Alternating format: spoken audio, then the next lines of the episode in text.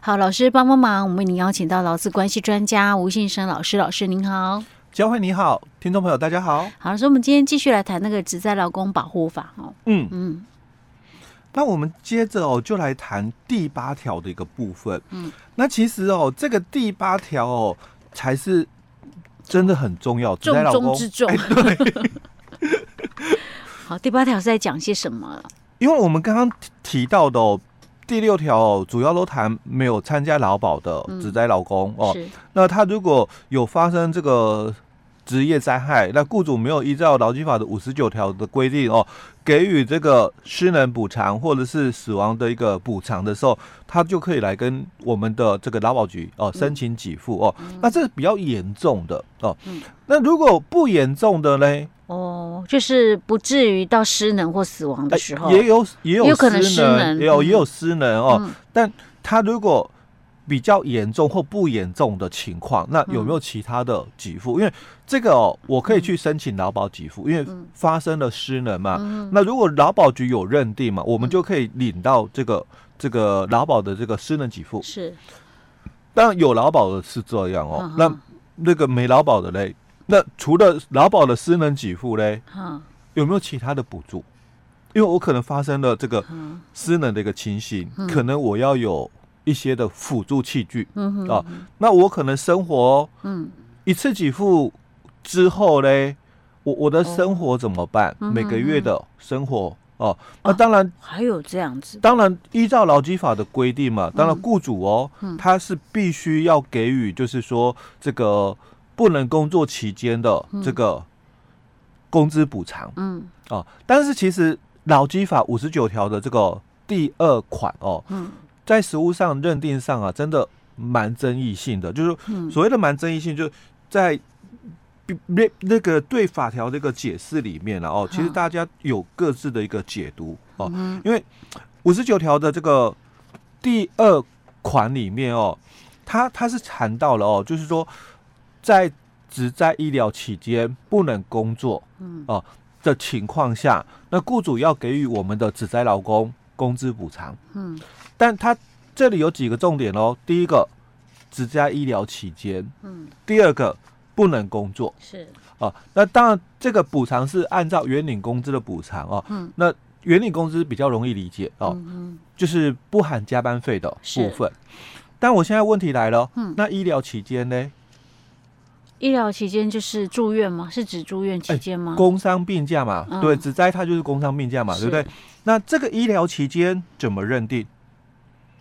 所以他回家休养算不算医疗期间吗？哎，对，他已经没有在医院住院喽。嗯、那在这个这个回家休养的一个部分，可是回家休养哦，嗯，好，这个是就是我刚刚提到的医疗期间的认定争议，对不对？那第二个问题了。那他有强调是两个都有哦，雇主两个都要符合，哎，两个都要不符合啊。第一个嘛，就是符合只在医疗期间嘛，不能工作。嗯，好，那这个不能工作嘞，又指的是什么？嗯，不能从事原来劳动契约所约定的工作吗？嗯，那轻便工作可以做，算不算？嗯，哦，其实，在从以前到现在啦，对于这个不能工作的一个认定，争议性蛮大。哦，当然，在明年的这个五月一号以后，因为我们的这个。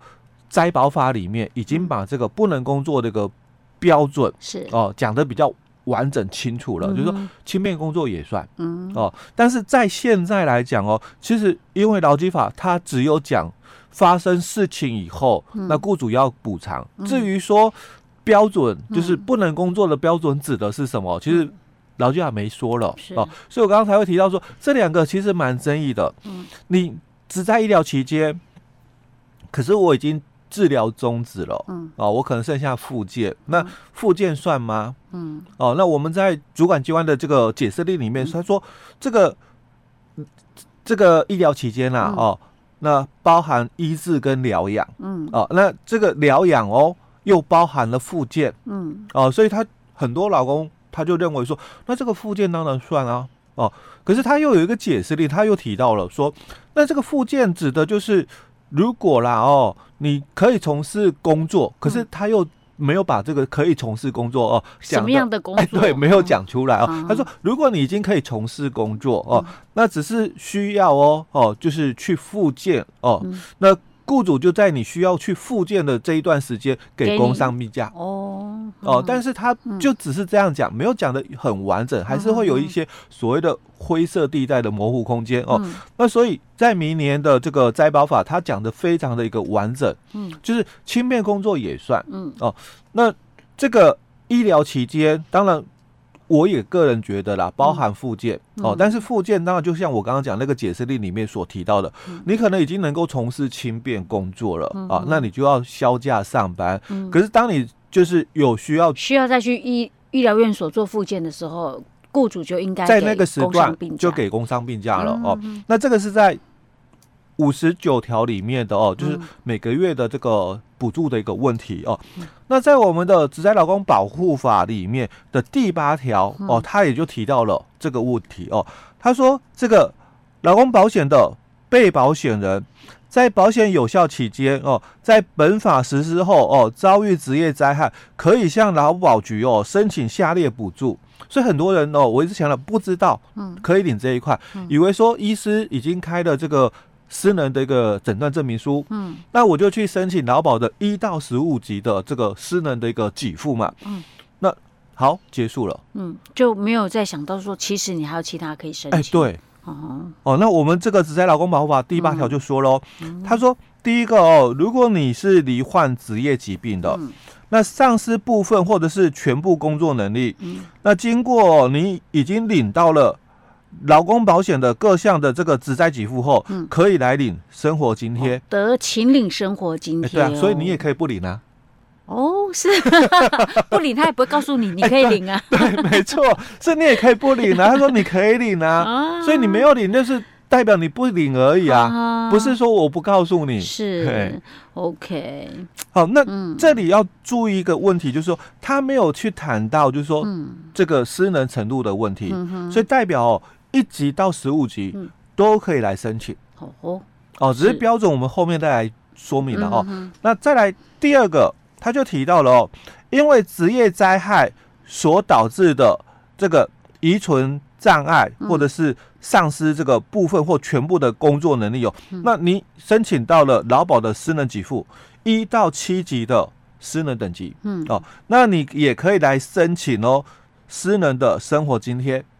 哎，老师，我不太懂，两个有差别，对，但看不出来差别在哪里。对对对，这两个差别到到底在哪里？罹患呃职业疾病，所以它不是职灾，不是意外事故，不是意外，还是那种职业疾病，对疾病的一个部分哦。啊，第二个是职业灾害，就是指意外的喽。主要大概谈的就是意外了。它它只差别在这里吗？对，就差别在这里哦。因为第一个它是罹患职业疾病，嗯，所以限定了，嗯哦，就是非意外事故是啊。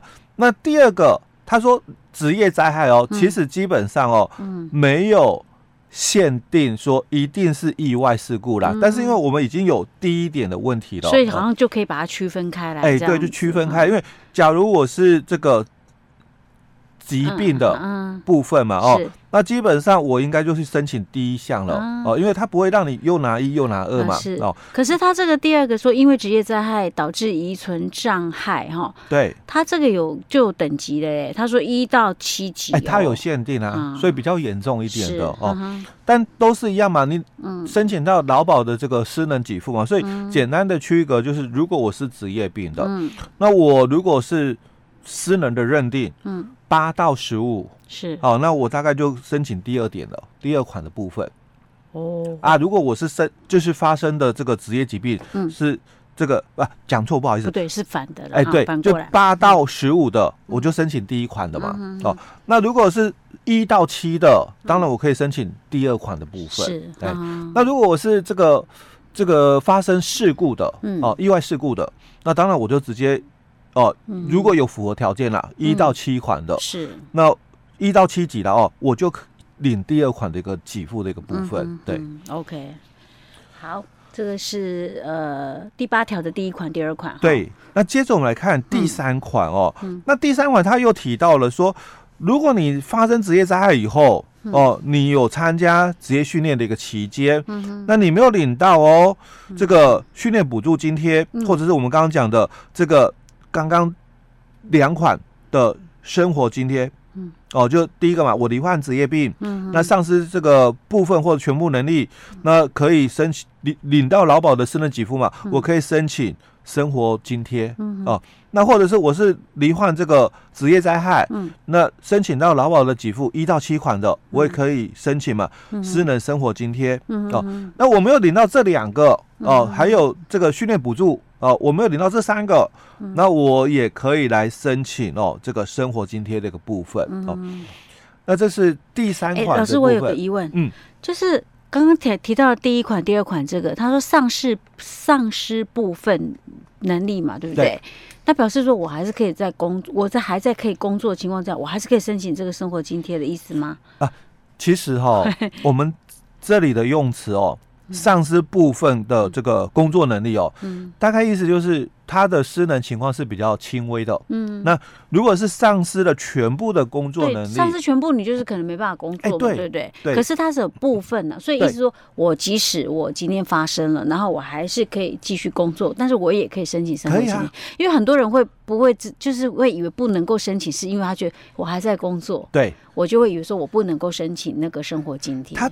这里它其实它只有限定哦，嗯，私人等级，嗯哼哼，哦，它只有限定是私人等级哦，嗯，所以 这里哦又跟我们脑基法的这个五十九条的一个部分哦有所冲突，所以我刚刚为什么要要来去谈五十九条的这个工资补偿的一个部分，嗯，它是提到了就是说你不能工作，嗯，哦，那雇主就要给予哦你这个工资补偿，嗯，哦，那如果你已经能够从事轻便工作嘞，嗯，哦，当然。雇主他就不用再给予工资补偿嘛，你就回来上班了、嗯、哦。但是我们这里不一样哦，他只有提到就是说，假如你是这个符合了，嗯。哦，就是丧失了这个部分的工作能力嘛，嗯，但我我还是可以做轻便工作，是。哦，嗯、那我也领到了劳保的这个失能这个给付，嗯嗯，哦，就是。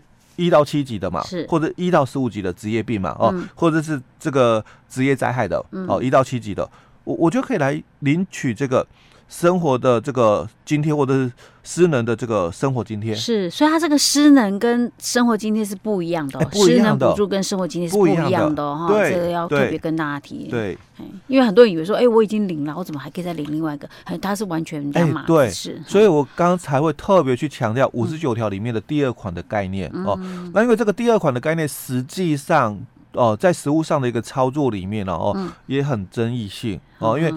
假如我已经领到了失能的劳保给付哦，嗯、那所以有没有符合继续来请领工资补偿的一个条件？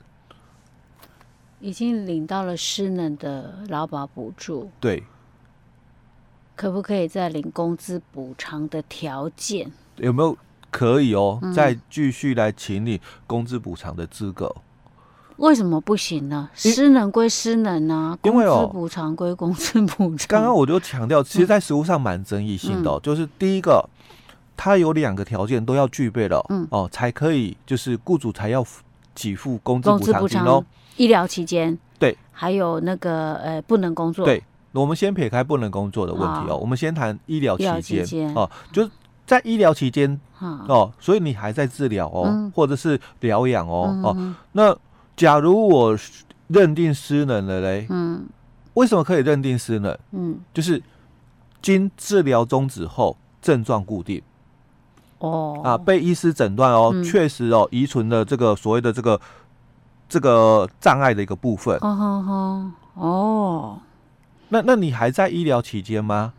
其实这个有点争议性，所以我刚刚才讲说，主管机关是觉得哦，复健哦，嗯。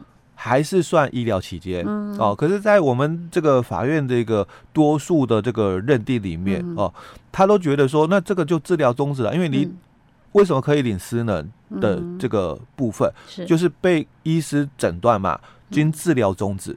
可是问题，我这段时间我还是失能啊，我复健我有可能可以恢复，我可以可以恢复、啊欸。所以我刚刚强调就是在我们的行政主管机关这边，嗯、他他解释令是浅。